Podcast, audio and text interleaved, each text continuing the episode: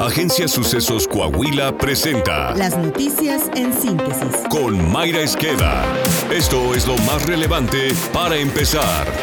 El 2024 arrancó con una canasta básica alimentaria encarecida, con alimentos como el jitomate que mantienen un sobrepeso de 70%, reportó la Alianza Nacional de Pequeños Comerciantes. Al realizar un estudio de mercado en las 32 entidades de la República, el organismo apuntó que la cebolla subió un 43.04%, que pasó de 31.33 a 44.81 pesos. El tomate verde aumentó 18.71% de un costo de 29.40 a 34.90 y el chile poblano 14.74% que pasó de 53.24 a 61.09 pesos, así como el pollo entero subió su precio 10.78% que pasó de 72.47 a 80.28 pesos en promedio. El presidente del organismo de comerciantes recordó que desde el primero de enero de este año la cuota del impuesto especial sobre producción y servicios se actualizó un 4.32% en cigarros, gasolina y refrescos, lo que significó un aumento por litro de 0.25 pesos en gasolina magna, 0.295 pesos en gasolina premium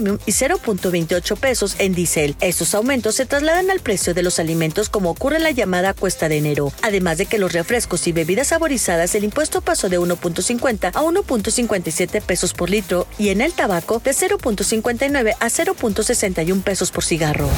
Habitantes de Chicomucelo, Chiapas, denunciaron la masacre de 20 personas y el desplazamiento forzado de otras tantas por los enfrentamientos entre dos poderosos cárteles. En una carta firmada por la sociedad civil de Chicomucelo, se relata que la semana pasada hubo un enfrentamiento de casi siete horas entre integrantes de las organizaciones delictivas que puso en peligro a mujeres, hombres y niños. Pobladores dijeron a Reforma que de los 20 muertos, 18 eran criminales y dos eran civiles que quedaron atrapados en el fuego cruzado. Ello provocó que decenas de familias de Nueva Morelia, San Francisco, Malpaso y Pacayal huyeran de sus comunidades.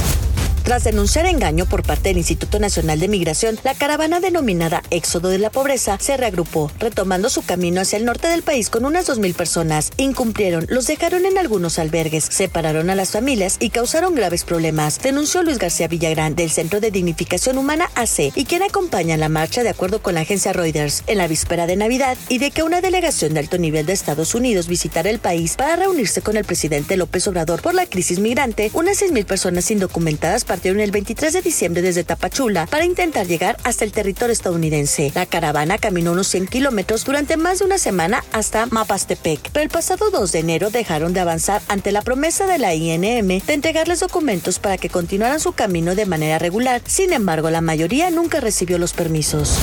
Luego de que en el Congreso de la Ciudad de México el bloque de Morena no lograra los votos necesarios para la ratificación de la fiscal Ernestina Godoy y que superior al frente de la institución concluyó ayer, la Fiscalía de la Ciudad de México tendrá nuevo encargado. La ley orgánica de la institución determina que la suplencia quedará a cargo del titular de la Coordinación General de Investigación Territorial. En este caso es Oliver Ariel Pilares Viloria. Su cargo durará en tanto se lleva a cabo un nuevo proceso para nombrar a las personas que se quedarán en el cargo por los próximos cuatro años.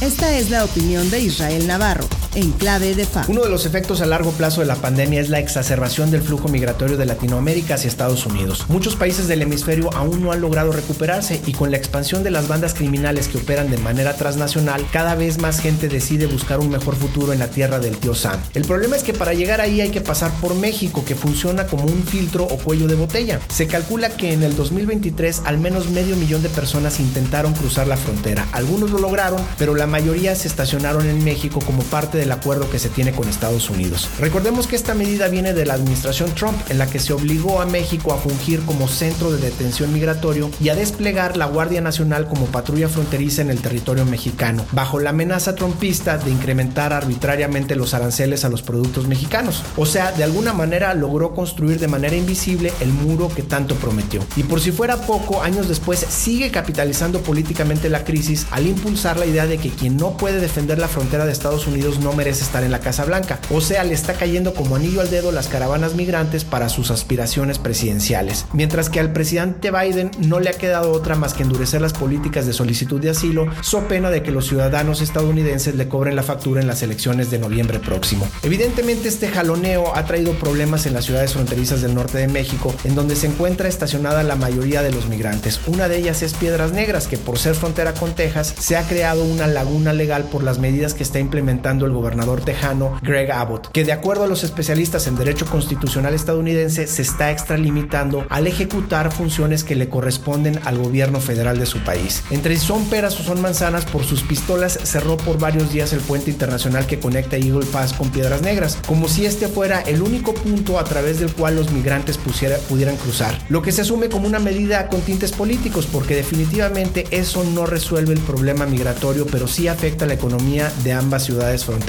Si hay que atravesar a pie el tapón del Darién o subirse a la bestia, la persona no migra por gusto. Hoy toca voltear a ver las caravanas de migrantes que son solo la punta del iceberg de los estragos que está viviendo el mundo. Triste realidad. Yo soy Israel Navarro y les recuerdo mi Twitter arroba Navarro Israel. Nos escuchamos a la próxima.